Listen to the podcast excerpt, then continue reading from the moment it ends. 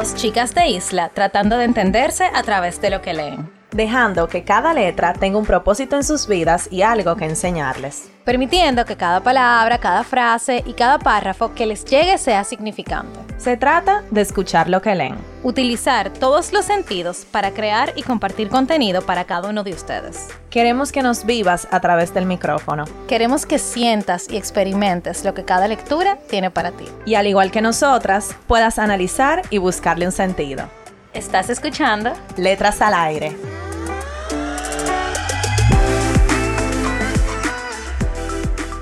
Hola a todos y todas, bienvenidos a otro episodio de Letras al Aire. Están aquí con sus hosts favoritas, Carol Nicole. Hola, ¿cómo están? En la víspera del 24, mi amor. Este episodio sale el 23. O sea que ya casi se está acabando el año, de verdad. Y mañana todo el mundo va a estar cenando, fotos en Instagram. Ya tú sabes. Entacado, arbolito. Gordura. Comida, calentado. Estamos en esas semanas. Sí. Eh, y yo creo que también esta es una época en la que todo el mundo tiene como muchas reflexiones del año. Eh, uno está todo el tiempo pensando en todas las cosas que uno hizo, en todas las cosas que uno dejó de hacer. Eh, es una época en la que todo el mundo se reúne con amigos, familia y personas que tú tienes mucho que no ves. Entonces, creo que lo hemos el año pasado, que dijimos, y el episodio no es sobre eso, pero ya que estamos, ¿verdad? Casi acabando el año, creo que dijimos el año pasado, y creo que fue Carol que lo dijo, de que la Navidad em, tiene un significado bastante bonito, realmente, y un significado bastante alegre. Eh, para muchas personas y para otras no. Exacto. Eh, esa es una realidad porque por muchas razones. O sea, así como, por ejemplo, quizás yo me siento bien porque me junto hoy con mis amigos o con mis allegados, hay gente que que extraña. que claro, que extraña personas. que siente nostalgia, que tiene recuerdo de navidades pasadas. O sea, como que la Navidad, y, y eso es un, un, eso es otro tema. Pero la Navidad es un momento que no necesariamente es tan feliz para todo el mundo. Claro. No necesariamente por, porque sea familiar, sino tal vez tú estás pasando por un problema, o tal vez tú pensaste que iba a llegar Navidad o Año Nuevo de otra manera, bla, bla, bla. O sea, como que no, si eh, uno le crea muchas expectativas a, a esta época del año, pero no necesariamente es la mejor época del año. Claro. O sea, que hay que también quitarle un poquito de peso a eso y que la Navidad llegue como llegue, o sea, y disfrutarla como llegue y punto. Entonces, pequeña, pequeña reflexión antes del episodio. Sí, y iba a decir también que creo que es un preview del episodio que viene, porque el episodio de fin de año. Sí.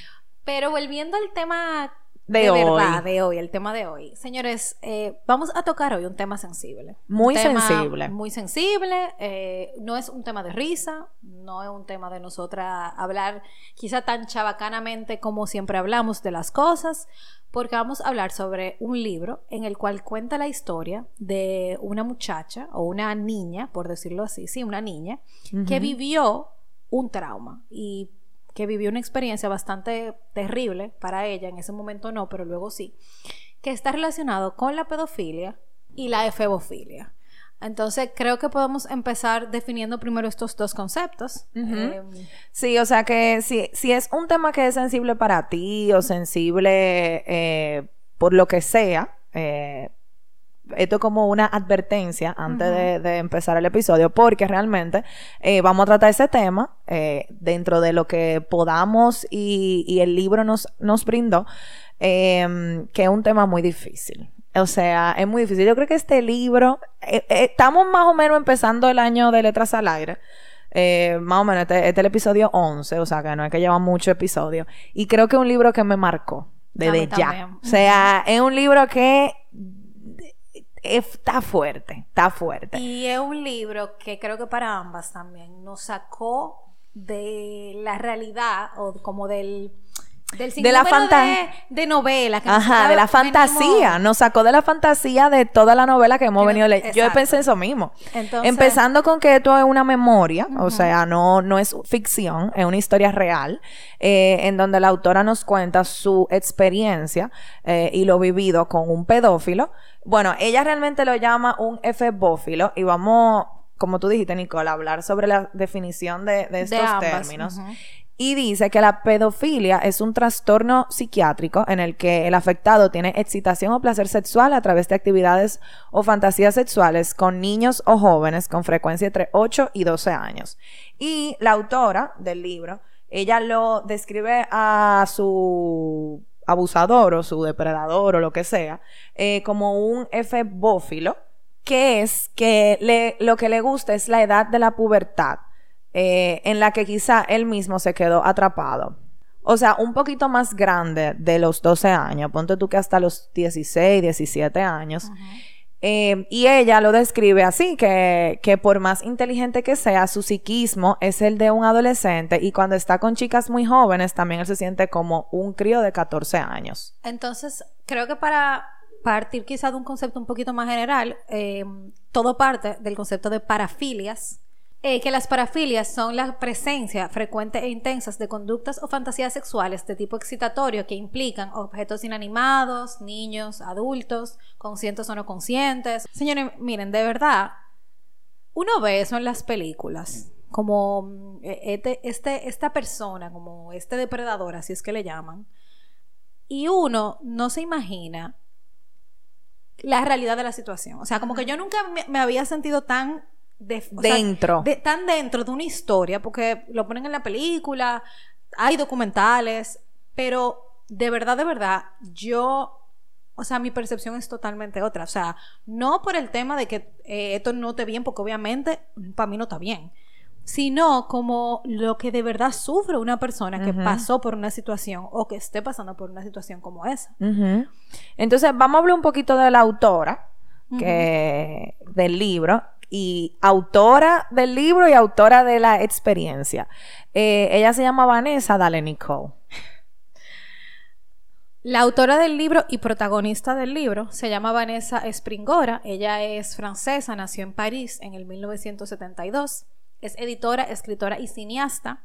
Obtuvo un máster eh, en licenciatura moderna por la Universidad de La Soborna y el título de cineasta por el Instituto Nacional de Audiovisuales de París. Antes de comenzar a trabajar como asistente en Juilliard, sello que dirige desde el año 2019, eh, El consentimiento fue su primera novela, que está traducida en 20 idiomas y que ha obtenido el Gran Premio de las Lectoras de él y el Premio Jack Jacques, Jack Jack Rousseau, y ha supuesto un fenómeno social y literario. Entonces, eh, el libro, como Nicole mencionó, se llama El consentimiento. En este libro, en esta memoria, ella cuenta eh, el antes, durante y después de una relación amorosa y sexual que ella mantuvo con un autor francés eh, muy aclamado y muy famoso de la época. Estamos hablando de los 80, más o menos. Entonces, eh, para hablar un poquito de, ese autor, él se llama Gabriel Matzneff, el cual ella en todo el libro lo, lo pone como G. O sea, ella nunca mantuvo una identidad secreta ni protegió a nadie. O sea, ella siempre, eso fue como una directa a ese señor. Eh, él es un escritor francés que está vivo todavía. Eh, es un autor prolífico y defensor de la pedofilia. Él publicó unos 50 libros y recibió numerosos premios literarios, entre ellos los premios Motard y Amic de la Academia Francesa en 1987 y señores, su último premio fue en el 2013, que fue el premio Renaudot, que realmente después de que este libro fue publicado, eh, él se metió en tremendo lío, o sea, a él le cayeron muchísimas acusaciones, esto fue a finales del 2019, el libro salió eh, a principios del 2020 y él huyó básicamente a Italia. Él tiene ahora mismo tipo 85 años, pero en el momento en que esa relación empezó, ella tenía 14 y él tenía 36 años mayor, o sea, él tenía como, 50. Ajá, cuando ellos dos empezaron a tener contacto.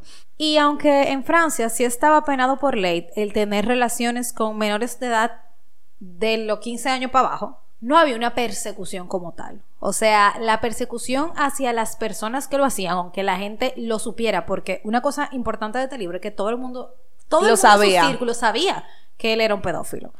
Pero nadie hacía nada. Incluso hay ciertas partes en el libro donde la policía lo cuestiona por denuncias que le llegaron de terceros, pero era de una manera muy sutil, como, bueno, lo estamos haciendo porque un procedimiento.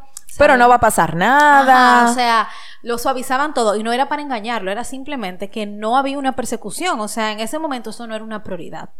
Entonces, vemos cómo en el transcurso del libro eso sigue manteniéndose de esa manera, Ujú. porque, señores, ese hombre llegó a estar, yo no sé con cuántos niños, pero fueron muchísimos. Niñas y niños. Sí, exacto, niñas y niños, voy a decir niños para generalizar el término, aunque, ¿verdad? Pero fueron muchísimos. Y Y, ella- era algo, o sea, obviamente es enfermo, pero era algo hasta como, como por deporte, o sea, era con una hoy, con otra mañana y pasado con otra, con otra niña. O sea, era algo que eso era su, su, Su norte. su norte, ajá, su, su, su norte, su destino y por lo que él vivía, respiraba y todo. Incluso sus libros eran sobre esto. Exactamente. O sea, eran diferentes que si uno era una guía, el otro era una memoria, eh, lo que sea, pero todos eran sobre el tema de la Novelas, ajá. pedofilia. O sea, eran novelas, podrían ser ficticios o no, pero todo eran Alrededor del Alrededor tema. del tema. Incluso eso, eso que tú dices, Nicole, de que todo el mundo en, en ese momento lo sabía, es, era también porque él no lo ocultaba. A- Era- al era- contrario, era él se enaltecía de, de él tener, o sea, mantener estas relaciones sexuales con niños. Y, y él escribía de esto.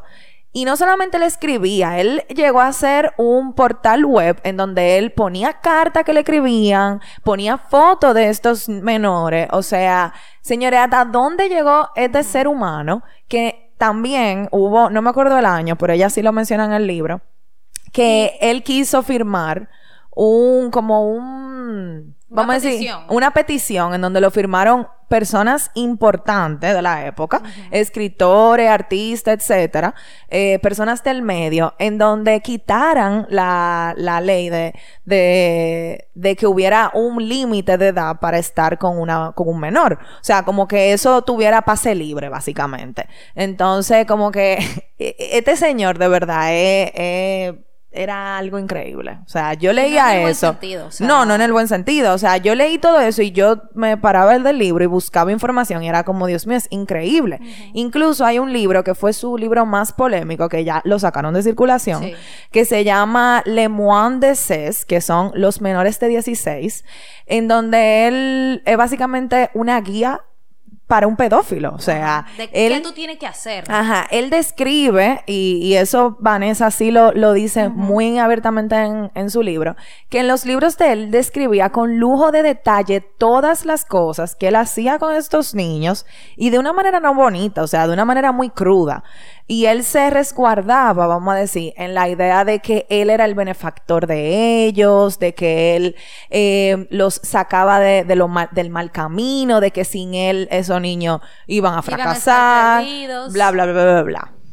Tú sabes que una cosa también que tampoco ayudó al tema de la persecución, obviamente era otra época, pero las fotos que él subía de los niños no eran fotos sexuales, eran fotos que él tomaba de los niños con ropa. Entonces, la gente decía como que en ese tiempo las fotos, o sea, no había como esa como ahora que tenemos un Instagram y podemos ver la foto o lo que sea, pero la gente decía que yo no puedo probar ni siquiera que seré tú. Ujú. O sea, eso puede ser quien sea. Entonces, cuando la gente trataba de poner la denuncia para bajar las fotos de la página esa, incluyéndola a ella, Vanessa, no podían, porque era, es que yo no puedo probar que seré tú. Entonces, eh, fue una impotencia tan grande. O sea, de verdad, esa mujer, yo tengo que decir que le saco un plato aparte y la admiro. Porque eh, leyendo un poco también sobre la, la historia detrás, ella dice que ella se dio cuenta de que ella tenía que escribir este libro cuando ella, cuando ella tuvo hijos.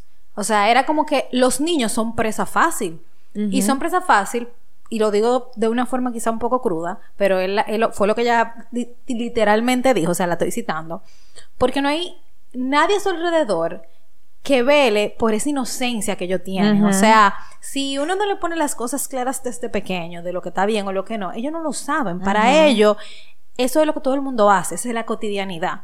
Entonces ella se envolvió en esta cotidianidad entendiendo que era normal porque ella se sentía enamorada, o sea, eso es lo que hay que decirlo. Ella estaba enamorada o creía estar enamorada de ese señor en ese momento y que el amor era eso. Sí, podemos contar un poquito de, cómo ellos se conocieron y cómo fue que pasamos de A a Z.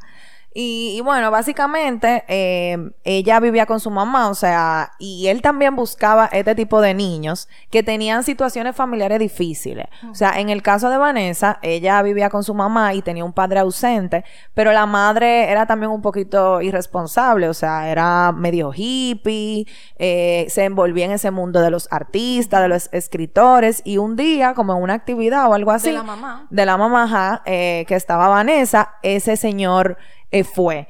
Y como todo el mundo lo conocía, o sea, él era un gran escritor de la época, em, todo el mundo sabía quién era él. Entonces ahí es como su primer encuentro en, donde él la ve.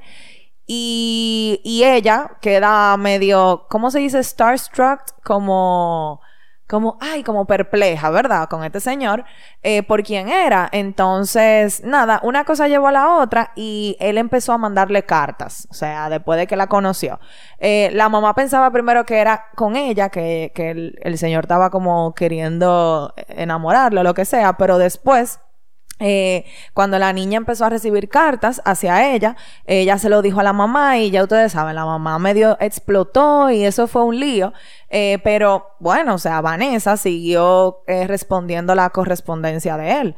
Entonces ahí empezó como el intercambio de, de contacto, vamos a decir, en ese momento, o sea, por cartas. Y bueno, algo importante también de resaltar es que una de las causas por las que eso pasó es que a ella le hacían bullying, o sea, como que le decían que ella era fea, que ella no tenía, por ejemplo, para la edad que ella tenía, no tenía nada de cuerpo. Entonces, eh, todo esto, todo estos sentimientos y que ella, o sea, ella nunca se había dado un primer beso. Entonces, todo eso, el ella sentir que ella a los niños de su edad no le atraía y que venga esta persona mayor, eh, una persona eh, profesional y exitosa, entre comillas, ¿verdad? Entonces, eso a ella la, la trajo, como, wow, o sea, yo puedo gustar y puedo gustarle a él. Pero eso es lo que ellos buscan, o sea, él, ella describe muy bien de cómo él eh, la envolvió. O sea, qué fue lo que ella le dijo, o sea, que perdón, qué fue lo que él le, le decía, que era, que, cómo eran las cartas que él escribía, que era totalmente como como inocente. Era inocente, pero era, era normalizando, literal. Que, que... yo te esté escribiendo una carta, aunque yo tenga 50 años, está bien. o sea, tranquila, no, no, va a pasar nada. Sí, incluso quería decir eso, que en el primer contacto que ellos tuvieron físico, o sea, él la llevó para su casa y ellos no hicieron nada porque ella no quería, o sea, ella obviamente estaba asustada, eh, y él simplemente trató como, ah, no, no te preocupes, o sea, yo no te voy a hacer daño ni hoy ni nunca. Y ella cuenta que él nunca la forzó a nada. O sea, él nunca le dijo, ah, tú tienes eh, que hacer esto o lo que sea. O sea, obviamente después vino la manipulación con muchas cosas, ya después de que ella estaba enamorada, pero en un primer, en un inicio, él no, no la obligaba nunca. Entonces, eso también hacía que ella le cogiera confianza, que sintiera que ella estaba segura con él y, sintiera, y se sintiera cómoda. Y también algo importante es que ella en él encontró como un papá. O sea, así es que ella lo dice al principio, como ella, su padre fue ausente, eh, ella lo decía, como ella quería suplir esa necesidad inconscientemente de, tener una figura paterna que la cuidara, que la protegiera. Y eso fue lo que él vino a hacer para ella en ese momento de su vida y así era que ella se sentía como que él era, ella estaba buscando en él a su papá. Y bueno, básicamente, eh, ya ustedes saben más o menos cómo empieza la historia.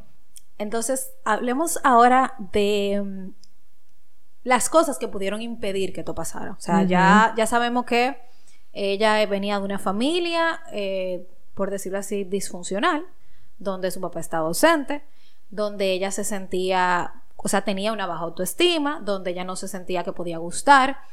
Pero algo también, y creo que aquí es que esto es como la, la cúspide de la pirámide, como dicen, es cómo la mamá reaccionó a esta situación y cómo permitió que pasara. O sea, señores, es verdad que al principio ella estaba renuente y le decía, no, es que no puede ser, o sea, eh, jamás ni nunca, tú no puedes. Y no había pasado nada entre ellos, o sea, ellos solamente estaban intercambiando cartas y viéndose en ese momento. No había pasado nada, no se habían dado un beso, no, creo que no había pasado nada. Y ella reaccionó, ¿verdad? Como cualquier madre, entiendo yo, porque yo no lo soy, hubiera reaccionado.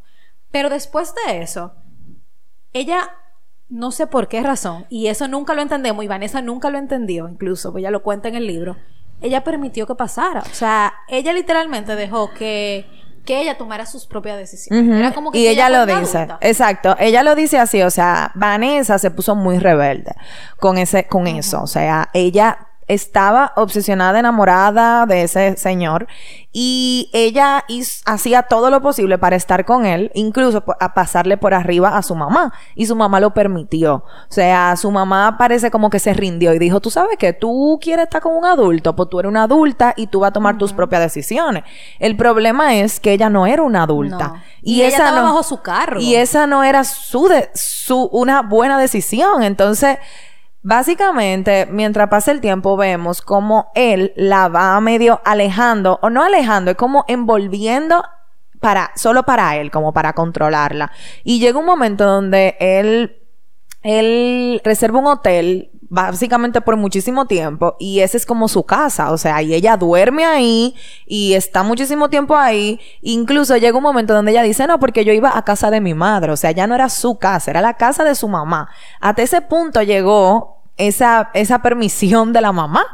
De, de, de esta relación, que, que para mí eso fue, o sea, increíble. Y también el papá. El papá lo supo también. El papá supo que pasó eso. Hizo una rabieta un día y más nunca volvió a aparecer. Y, y así, así el papá, así la policía, así los amigos de su círculo que sabían que ella estaba con él. Señores, estamos hablando de gente de 50 años. O sea, amigos de él que sabían que estaba con una niña de 14 años y se lo permitían y no le decían nada. Y no solo, también la, los profesores en la escuela, la directora, eh, los otros compañeritos de ella de la, de la escuela, que vamos a decir, bueno, eran niños también. Y la veían como, una, como una heroína. Ajá. Como, wow, tú estás saliendo con una persona mayor. Los padres de esos niños también. O sea, señorito, era un secreto a voces. Ellos andaban agarrados de la mano. Él la esperaba fuera de la, de la escuela todos los días. Se iban juntos, como que todo el mundo, o sea, eso no fue un secreto. Si hubiese sido un secreto que nadie lo supo, bueno, tal vez no se pudo haber evitado tanto como se pudo haber evitado. O sea, eso lo sabía todo el vivo ahí. Entonces, sí, eso se pudo haber evitado mil veces. Lo que pasa también que él, es que fue, es que él era un personaje demasiado perfecto. Es que él, era Porque que él escribió, él escribía sus libros sobre eso de lo defendía a toda costa, lo normalizaba, estaba con menores, nadie le decía nada, le pasaba por arriba la, la autoridad. O sea, iba a venir y que un papá de alguien a decirle, no, usted no sé cuánto, a un señor tan importante en esa época.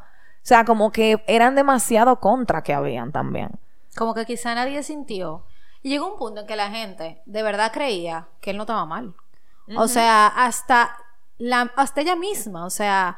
Claro, ella era la primera. Ella fue la primera. Sí, pero, por ejemplo, pasaron muchas cosas en, en el libro. O sea, eh, porque la relación de ellos, gracias a Dios, se terminó eventualmente.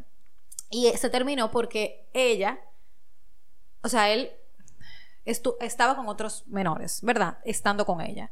Porque lo que, y eso fue lo que a mí más me dolió. O sea, miren, es que, es que fue como muy fuerte. Ella, todo comenzó porque un día ella le invitaron a una actividad de él. Creo que era algo importante, como que le iban a dar un premio. Y ella se puso como maquillaje, porque ella quería verse bonita, para, él. Señores, y ese hombre lo que hizo fue decirle, a mí tú no me gustas con maquillaje, eh, a mí lo que me gusta eres tú, así, sin natural. natural. Tú quieres parecer una mujer. Exacto, tú quieres parecer una mujer, eso no es lo que yo quiero, o sea, y ella o sea, ella se puso a llorar, ella estaba grave, porque ella no entendía eso, pero era porque ella no lo estaba viendo, como quizá lo estamos viendo Carol y yo desde afuera, como, oye, y como lo está viendo ella 30 años 30 después. Años después, exacto, cuando está escribiendo el libro. Que, que ella, a él le atraía los, niños. exacto. y cuando dejaba de ese niño, su atracción bajaba, o sea, su atracción se disminuía. Y, pasó, o sea, llegó un momento en donde ellos, ellos duraron un tiempo largo realmente. Sí, fueron como casi dos años, yo creo que fue. Y exacto, ella, entonces cuando ella tenía ya 16, creo que sí, ya él, ella decía que, por ejemplo, él no le gustaba, que él no se excitaba. Señores, de verdad, qué horrible. O sea, el tú, óyeme, tú viví eso, desde la, desde la perspectiva de una niña, porque ella era una niña, o sea. Sí, ella era una niña. Y obviamente todos los que hemos pasado por esa edad sabemos que a los 14, a los 15, a los 16, a menos de los 20, uno no sabe lo que está haciendo. O sea, uno cree que sabe lo que está haciendo, pero uno no sabe. Uno un muchacho que toma decisiones estúpidas, de verdad, o sea, y, y así mismo ya lo estaba haciendo, si era un muchacho, un muchacho, en una edad muy difícil. O sea, los 15 por ahí son edades difíciles. Tú crees que tú eres un adulto, pero tú sigues siendo un niño. Entonces, como que ella y, y el nombre del libro me encantó, el consentimiento, porque hay una línea fina del consentimiento y ella lo expone aquí y es cuando ella deja de ser cómplice y empieza a ser víctima, porque él no la obligó, o sea, ella estaba enamorada de él y ella hubo en varias ocasiones que ella decía que ella estaba tan enamorada de él al punto de que hubo, por ejemplo, una de las veces hubo un rumor de que él tenía sida. Y ella lo que dijo es que a ella no le importaba que ella moría por amor, si era necesario. Y, por ejemplo, si a él venía a acusarlo la policía, ella iba a gritar a los siete vientos de que ella está enamorada de él. O sea, hasta ese punto ella estaba enamorada, o eso ella creía de ese señor. Entonces, como hasta qué punto ella era cómplice de él. Y eso es, o sea, y eso hay que tratarlo con pinza. Con pinza. Y hay una frase, hablando de eso del consentimiento, que yo la noté porque me parece muy atinado. Déjeme buscarla. No, este libro tiene más frases. Si tú supieras que yo no noté casi mucho. o sea, es que yo estaba tan envuelta en la obra. Señora, a mí me pareció, o sea, demasiado crudo. Sí. y miren, ojo, ella no habla de nada sexual. O sea, ella no cuenta los actos. Ella no cuenta, o sea, ella cuenta qué pasa, pero no cuenta ni cómo ni nada. O sea, algunas cositas, como, para que uno sepa, para que uno sepa el nivel, ¿verdad? que, que no vamos a mencionar por aquí. Para que uno sepa el nivel de, de, de, de, de enfermedad de, de, de esa relación pero ella no cuenta como con lujo de detalle, como que uno diga, ay, qué asco, como hemos leído libros. Exacto. Pero de verdad, tú has sido uno de los libros más crudos que yo he leído. Yo, no, y, y fuerte, o sea, es que es demasiado, o sea, es demasiado. y nunca no habíamos leído un libro de este tema. No, no, y, y creo que cuando yo, bueno, yo estaba buscando los libros y yo lo vi, yo no me imaginé que era así. No, ni yo. Cuando... me imaginé que era una historia menos cruda, pero es que o sea, e, editorial se, se, necesita. O sea, se necesitaba que se contara de esta manera porque es como que, ok, tú eres, o sea, todo el mundo fue tan descarado para permitir que eso pasara, para permitir que las cosas se dieran, para permitir que abusaran de muchísimos niños, eh, que en el caso de ella no fue abuso la palabra abuso como nosotros ella, tenemos, como la definición que existe en Google, ¿verdad? Exacto, como la definición que existe en Google, pero fue abuso. Pero fue abuso, exactamente. Y, y en muchas ocasiones fue abuso. Entonces, este libro se necesitaba para que la gente viera, óyeme, que esto tuvo mal. O sea, esto se hizo, esto no hay forma de justificarlo. Y la, y antes de que tú digas la frase, Nicole, y la ironía de que ese señor no está en la cárcel después de, de esto, es grandísimo. O sea, ese señor, mi amor, está en Italia con su esposa, para que se lo sepan, que tiene una esposa. Eh, y él es verdad que tiene acusaciones. Obviamente la venta de los libros eh, bajaron, pero los libros están en Amazon, ustedes lo pueden buscar. Em, él, él tiene supuestamente problemas económicos, obviamente, por la situación que está pasando ahora mismo, pero que ese señor no esté en la cárcel. Y, y, y, y, yo no sé qué más eh, para mí es increíble. Obviamente ya ahí se meterían algunos temas legales, que bla, bla, que bla, bla. Pero wow, o sea, y a los 86 años, o sea, tú, tú entiendes como con una vida vivida, o sea, ya todo el daño que ese hombre hizo, ya lo hizo.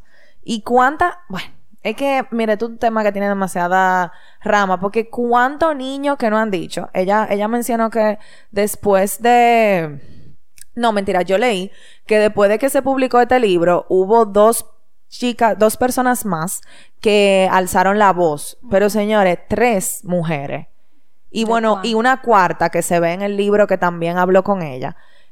Eh, cuatro mujeres son poquísimas para la cantidad de niños. O sea, hubo una vez que se hizo, que, que hubo un rumor de ese señor, de que él fue para no sé dónde, para Indonesia, creo que fue. Sí.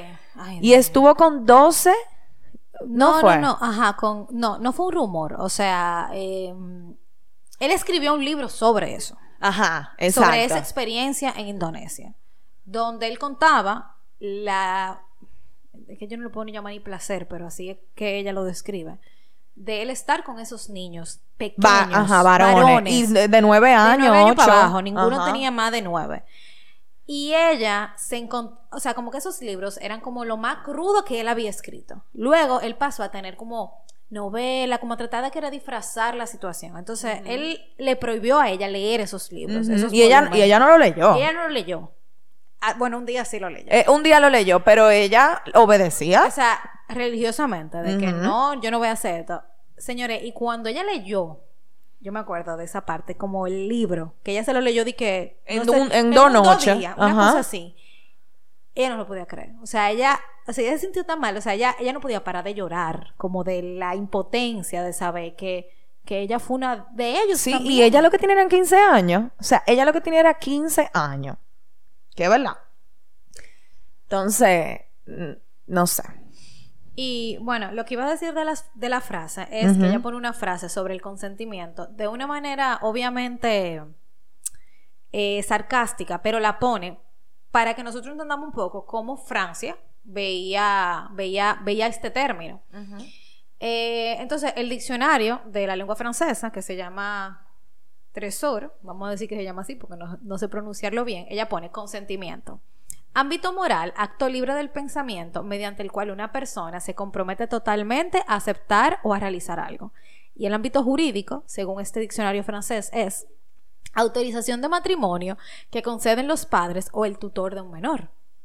O sea que si nos vamos al diccionario francés, literalmente tu mamá permitió que tú tuvieras con él. O sea que yo, él no estaba haciendo nada malo, ¿verdad? No. Y, y ahí es que ella comienza la historia de cuando ella fue y lo conoció. Pero lo que iba a decir del tema del consentimiento, que por eso era que traje a relucir el término, fue porque era tan tal, o sea, tan, tantas cosas las que él le decía a ella, que él le decía, óyeme, en otros países eh, es permitido el matrimonio cuando ah, la persona es menor de edad, eh, si el padre lo consiente, o sea, eso debería ser así en toda parte del mundo, o sea, como que él también le hablaba con cosas reales y eso existe, o sea, hay muchos documentales sobre en países, en estados, en Estados Unidos, señores, donde se permite el consentimiento del de, el casamiento con menores de edad, siempre y cuando el adulto lo permita. Entonces, no es una realidad ajena, o sea, esto, esto no es algo que ya se estaba, o sea, no es algo que no pudiera pasar. Y, y con este libro, que era lo que estaba diciendo al principio, yo, o sea, me sentí un poco más cerca, ¿tú entiendes? O sea, eso puede ser, Dios me libre, un hijo mío el día de mañana, eso puede ser cualquier persona que tú tengas a tu alrededor que le pase una cosa así, si no se toman las medidas, si no se toma la atención que se tiene que tomar al tú tener niños a tu alrededor. Exactamente, Nicole. Entonces, bueno, no, no vamos a contar el libro porque realmente yo creo que un libro que vale la pena comprar y leer.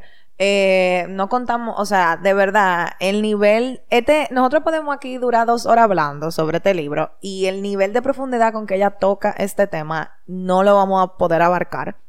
Pero sí me gustaría hablar un poquito del después de ella eh, y de cómo ese señor la siguió persiguiendo. Eh, no solamente con llamada y tratando de, de buscarla, porque él nunca la dejó de buscar después de que ella toma la decisión de, de- de- de dejarlo, sino también cómo él siguió apareciendo en su vida, escribiendo sobre ella, eh, o sea, como de verdad, él nunca dejó, vamos a decir, de existir en el panorama de ella. Ella, ella como que nunca pudo estar tranquila. Y, y algo importante también, que creo que no lo mencionamos, es que ella fue, o por lo menos lo que vemos en el libro, o que ella conoce, la persona con la que él eh, estuvo más tiempo. Como que él la veía como su novia, o sea, él la llevaba a los eventos con sus amigos, ella tenía relación con los amigos de él, él tenía relación con su mamá, o sea, con la mamá de Vanessa. Entonces, fue como la relación en la que él estuvo más involucrado, por decirlo así. Entonces, quien terminó la relación fue ella. Entonces, eso a él, eh, le hirió su ego, imagínense, este hombre todopoderoso que puede hacer todas estas barbaridades, se vio herido por esta niña que al final fue ella la que tomó la decisión de decir, Emma, esto llegó hasta aquí. Y ella la tomó la decisión. Señor, y esa niña, gracias a Dios, no volvió para atrás. O sea, de verdad fue algo como que se quedó ahí. O sea, ella, mm, o sea, ya, ella lo cerró. Entonces, creo que también con eso que tú dices, Carol, de que él la perseguía, era, era también por eso, porque para mí él le llegó a coger odio o tirria, o él no podía aceptar más bien que ella hubiera super, lo hubiera superado, porque aparte de todo el daño físico que él, ¿verdad?, provocaba a estos niños, a él le gustaba sentir el daño emocional, de decir como que, ok, ya te usé, adiós. No, es que eh, yo no sé cómo él no está preso ahora mismo. o sea, obviamente a él se le disparó su polémica y, y está en no sé dónde, escondido y con muchísimas acusaciones y eso. Pero ese señor está para cogerlo y trancarlo y no, que no salga. Y la gente que firmó esa petición en ese momento, que creo que fue en los 80 que él trató de hacer eso, también, o sea, también. Investiga todo eso y, y bueno. Pero bueno, obviamente el mundo lamentablemente no funciona así. Entonces, eh, nada, quería hablar como un poquito del después de esa relación de ella, eh, en donde vemos su trauma. Ella describe eh, cómo ella pasó muchísimo trabajo para volver a estar con un hombre, para volver a confiar en un hombre para volver a salir adelante. O sea, incluso ella tuvo una crisis una vez de despersonalización. O sea, ella perdió como el conocimiento, no comía, estaba, me imagino que anoréxica casi. Eh, en donde la tuvieron que hospitalizar y de todo, porque ella estaba en una depresión, me imagino, tan fuerte, eh, con toda esa situación, que, que ella básicamente se desvinculó, disoció, disasociada de la realidad. Mm, Entonces, eh, él eh, escribió un libro de ella que se llama eh, La Prune de mes yeux, en español es La luz de mis ojos, en donde él cuenta em, la historia con ella desde un punto de vista en donde ella fue quien, vamos a decir... La mala, ella fue la mala. Ajá, ella fue la mala, pero en un principio él cuenta esa historia de amor como, primero de amor, ¿verdad? Él cuenta esa historia de amor de que él era, vamos a decir, un loco viejo y que ella lo salvó y que, y que él estaba en una metamorfosis en donde ella lo estaba acompañando, pero que de repente ella quiso abandonarla y él fue, y ella fue que se fue, y ella fue que le rompió el corazón, en donde ya él se estaba, él era un hombre cambiado, que ella, él iba a hacer todo por ella, que bla, bla. O sea, básicamente esa es la historia. Él también escribía sus diarios y los publicaba. Entonces, esto era como un, como si fuera un reporte anual que él hacía de, de las personas con quien él había estado. Eh, era como así mismo, como un diario de, de, de situaciones y de, de, cosas vividas. Y, y, en el diario él habló de ella eh, bastante, o sea, él contó todo, sus intimidades, o sea, toda todo lo que pasó, eh, él lo contaba y, y básicamente, o sea, él, y ella lo dice así, él manipuló la realidad y ella dejó de ser ella dejó de ser de ella, sino pasó a ser un personaje en la historia de él. O sea, y hasta que ella no escribió este libro y lo publicó, que primero duró muchos años para escribirlo y luego muchos años para publicarlo, ella no sintió que ella se recuperó. ¿Entiendes? O sea, hasta ese momento ella no, ella no era de ella sino ella era lo que él escribió de Exacto, ella. era ella era un personaje de un libro. Ella era un personaje de un libro hasta que ella escribió su verdad. Sí, y tú sabes que también hablando de eso, em, ella cuenta que ella no pudo entender que ella era una víctima, señores, hasta que ella cumplió 26 años. Sí. estamos hablando del doble de la edad que ella tenía cuando ocurrió la primera vez que tuvo esa relación Consentida, digo entre comillas, porque entendemos y sabemos que fue lo que pasó, ¿verdad? Pero, o sea, ella sentía que ella había sido, como Carol dijo, una cómplice. Que ella había sido una persona que permitió que eso pasara y que simplemente ella se merecía todo este mal y todo este daño. O sea, señores, ella tuvo, o sea, ella estaba, o sea, el nivel físico en el que ella estaba, ella decía, ella le dio, yo no me acuerdo cómo se llama el nombre, pero le dio una enfermedad que le da a la gente después de los 40. O sea, ella estaba somatizando en su cuerpo como si ya tuviera 40 años, una niña de 14. Cuando ella le llevaron al médico, el médico le dijo, es que tú estás teniendo síntomas, yo no me acuerdo cuál es la enfermedad, de una persona... De un viejo. Que tiene 40. O sea, eso no es posible, no hay forma alguna. Entonces, obviamente, después que él supo qué fue lo que pasó, pues entonces él trató, o sea, el médico como... Que esa es otra cosa, o sea, el médico le estaba diciendo a ella lo que ella tenía que hacer para que... Para, para que ella se sanara. O sea, es como que, bueno, tú estás teniendo relaciones con tu novio, no, uso preservativo. O sea, señor, era un viejo, o sea, era un, un, señor mayor con una niña de 14 años. Que eso a mí no me cabe en la cabeza. Bueno, porque. Como tanta gente alrededor, no hubo nadie que dijera, espérate, no. No, o sea, no. Entonces, eh, bueno, eh, ella, ella sí, ella cuenta así de, de ese trauma y ella habla sobre un muchacho que fue básicamente quien la ayudó a dar ese primer empujón para salir de ahí, que fue Jory, creo que se llama. Yo creo que sí. Tiene Un Ajá, sí, que son franceses. Em, entonces, con él, ella, como que él, ella fue, él fue la primera persona que ella le contó lo que estaba pasando y cómo ella se sentía, luego ya de haber terminado con él, y no, no habían terminado. Él fue que le dijo, como le, básicamente le dijo, tú te tienes que dar tu valor y esto está pasando y esto está mal. O sea, la primera persona le dice, esto está mal, esto no está bien. Él es un señor, tú eres una niña que vamos a decir que para nosotros es lógica, pero para ella en ese momento, ella estaba cegada por el amor, entre comillas. Entonces, con él, ella básicamente fue como ese empujón que ella necesitaba para tomar la decisión de salir de él. Incluso ya después ellos sí tuvieron algo. Eh, él, era, él era más grande que ella, pero no tanto. Él tenía 26 años. Entonces, bueno, como se sigue siendo mal. O sea, porque él tenía 26.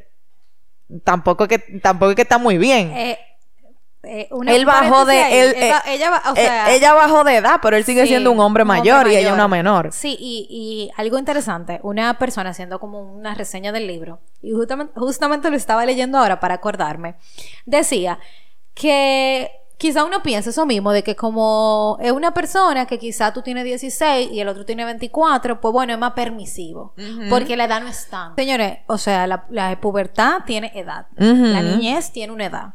Entonces, no, yo no estoy de acuerdo, y de verdad siempre lo he visto así, que una niña de 16 y un hombre de 26 puedan tener cosas en común. O sea, para mí eso no cabe en mi cabeza. Y me gustaría hablar un poquito, Nicole, eh, antes de hablar de las frases, sobre ese tema en nuestro país. Y, obviamente no nos vamos a extender porque eso es un tema para un episodio completo, pero no hace tanto en nuestro país, en República Dominicana, se eliminó la ley que permitía el matrimonio infantil. Entonces, nosotros no, estamos, nosotros no estamos muy lejos. Muy desociados de la realidad. De la realidad. Lo que pasa es que tú y yo, gracias a Dios, vivimos en un entorno en donde eso básicamente se ve, se ve muy poco, o, sí. o no se ve. Pero si uno va a eh, lugares más marginados, a barrios más dentro de nuestro país, eso es muy normal, tú ver a las niñas de 15, 14 años teniendo, y menos de ahí, teniendo eh, una relación con hombres eh, muchísimo más grandes que ella. Y, también en los hospitales, en la, o sea, en, en, lo, en las maternidades, tú ves a las niñas, o sea, nosotros somos uno de los países con una tasa de embarazo, infantil, más alta del mundo. Entonces, nuestro país no está nada lejos de ahí. O sea, aquí hay un reguero de pedófilo en este país que eso no tiene nombre. Y, y, y óyeme, qué fuerte Qué fuerte. Entonces, una autora francesa está contando esto, pero así mismo tienen que haber 500 mil niñas dominicanas. Y tú sabes, lo que más me sorprende de todo es que mm, uno dirá, bueno, es que Francia, imagínate, primer país del mundo, tan civilizado, tan organizado. Pero señor, fue en Francia que, o sea, esta historia en Francia que pasó. Entonces, a veces uno quiere, y, voy, voy de la mano con lo que tú dices, de que, ah, no, que eso solo pasa en tal lado. Ah, no, que eso solo pasa en tal clase social. Eso pasa en todos los lados. Eso pasa en todos los lados. Eso no tiene ni edad. No tiene eh, Ni- estatus social, Ni, ni económico. No, tiene económico, nada. O sea, eso le puede pasar a cualquier persona, bueno, en este caso a cualquier niño o niña en cualquier parte del mundo. Y hablando un poco sobre el tema de aquí en el país, tú sabes que lo, lo más triste, porque tengo que decir, viéndolo, ¿verdad? Desde siendo nacional dominicana, es que tú conoces una persona que le pasó eso. Yo conozco una persona que le pasó eso. Entonces yo puedo decir que la gran mayoría de los dominicanos conocen a una niña o un niño, bueno, niña en este caso, que salió embarazada a una edad muy corta. Obviamente sin desearlo. eh, De, de un hombre. de un hombre, exacto, de un hombre. Entonces, sí, o sea, es un tema que No lo tenemos. No, lo tenemos eh, ahí. al O sea, lado. no es, es nuestro vecino, básicamente. O sea, está eh, al lado de nuestra casa. Entonces, como que, obviamente, Nicole y yo no vamos a cambiar la sociedad. Eso se hace poco a poco y cambiando nuestro entorno, pero sí hacer conciencia y tal vez concientizar a la persona que, que tenemos al lado de que este tipo de situación no está bien. No está bien decir que eso pasa que porque el niño o la niña está, lo está provocando, porque es un muchacho, no sabe lo que está haciendo. No está bien permitirlo y quedarse callado.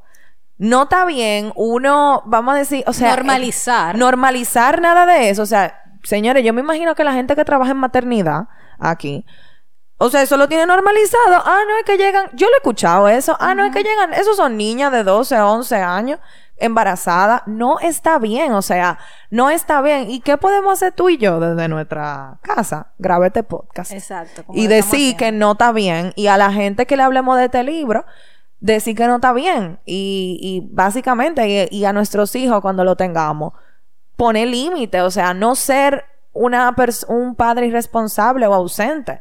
Independientemente, o sea, tomar responsabilidad del asunto. Porque es que lamentablemente las cosas van a cambiar cuando uno cambie su entorno. Señores, y vivimos en un mundo demasiado rápido. O sea, ya antes, señores, si eso fue en esa época donde el contacto era totalmente diferente, donde tú no tenías un Instagram donde tú te podías entrar y mandar una foto, yo no me imagino ese hombre ahora.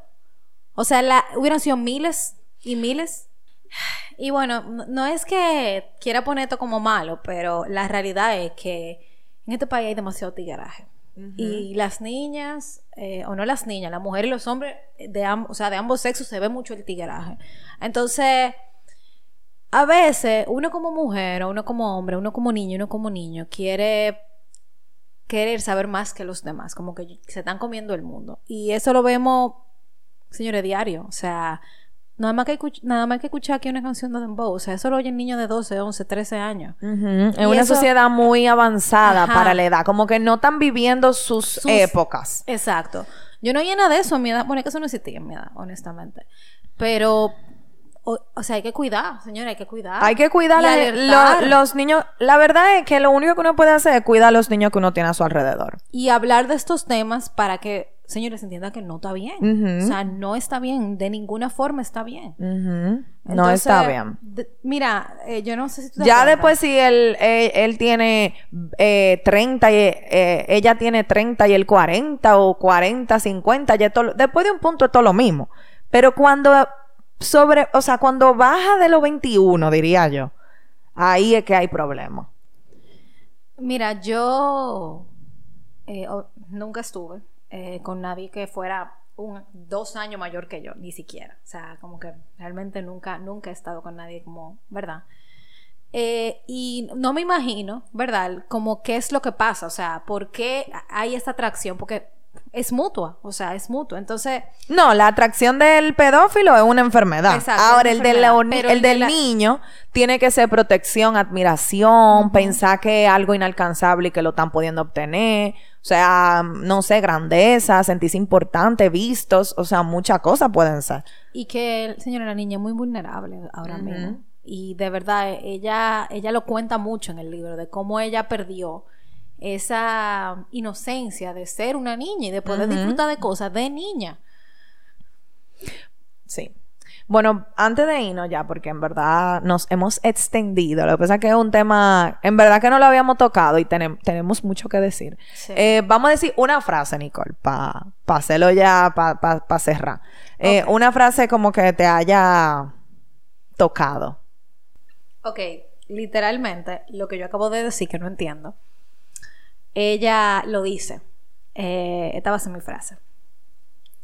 Pese a toda la buena voluntad del mundo, un adulto sigue siendo un adulto y su deseo una trampa en la que no puede evitar encerrar al adolescente. ¿Cómo podrían estar ambos en el mismo nivel de conocimiento de su cuerpo y de sus deseos? O sea, es que no hay forma alguna. Entonces ella, me, gusta su libro. La verdad que el libro es sumamente bueno, pero me gusta su libro porque ella misma cuestiona las cosas que ella, o sea, ella habla de las cosas que ella misma se cuestiona el día de hoy. Y lo pone para que nosotros mismos que lo estamos leyendo también lo cuestionemos. O sea, ¿de verdad es posible que dos personas de edades totalmente diferentes, en este caso una, una niña y un adulto, se entiendan? O sea, señores, no. No. O sea, para mí eso no, no, no tiene ni pie ni cabeza. Ok, eh, esta es una frase que básicamente resume un poco todo lo que hemos estado hablando y dice, a los 14 años se supone que un hombre de 50 no te espera a la salida del instituto. Se supone que no, vive no vives con él en un hotel ni te encuentras en su cama. Soy consciente de todo ello. Pese a mis 14 años, algo de sentido común tengo. Por el contrario, cuando mi situación no sorprende a nadie, intuyo que a mi alrededor algo no funciona bien. O sea, ya ahí está como el resumen. La sociedad no está bien. Punto y final que permitió eso. Y que lo permite todavía. Ajá, y que lo permite. Claro, ahora mismo ese señor está, ¿verdad? En la, vamos a decir, en la al rojo vivo, o sea, no, no, no está bien y bueno, ha tenido muchísimas consecuencias y ya hay muchísimo movimiento eh, acerca de defender y proteger nuestra niñez, eh, o sea, la niñez del mundo. Eh, pero bueno, un poco tarde para, para mucha gente. Sí. Lamentablemente, pero nada. Para eso este libro vino a nuestras manos para poder reflexionar este tipo de temas que son muy difíciles de hablar, pero son demasiado necesarios. Así que, señores, hasta aquí nuestro capítulo, un poco crudo y duro para este 23 de diciembre. No, y sí, y sí. Y esta época familiar. sí, realmente sí. No, no era un libro que Pensábamos que íbamos a hacer ¿verdad? De, de, esta manera, pero así fue que salió. Así, fue, entonces nada. No, y tú sabes qué, nosotras generalmente tratamos de como no, no ser tan eh, imponente con las posiciones. Pero lo que mm, yo te puedo decir que más me ha gustado es que, o sea, las dos estamos claras de que, que no. O sea, hemos sido muy consistentes con eso. Y dentro de 25 años, dentro de 50 años, yo voy a estar en la misma posición que el día de hoy. Entonces, eso es importante, el tú tener una postura. O sea, yo leí el libro y cada página que yo leía es que yo decía, es que no. O sea, es que esto no está bien. O sea, no hubo ningún momento que yo a él lo entendí. O sea, no hubo. Entonces, eso es importante también. El uno quitarle la, quitarle la, ¿cómo se dice? Como lo, lo, fantasioso a lo que pudiera ser o lo que sea en temas como esta. Hay temas que simplemente no van. Y para mí, para Carol, no va. No va, definitivamente. Así que nada, eh, nos pueden seguir en nuestras redes sociales. Señores, tenemos Twitter. Nicole Saco abrió un Twitter, mi amor, de letras al aire. Eh, o sea que se agrega a nuestras redes sociales. Tenemos Instagram, arroba letras al aire podcast, TikTok, arroba letras al aire podcast y en Twitter como arroba letras al aire P. Nos pueden seguir por allá. Nos escuchamos el próximo viernes. Bye.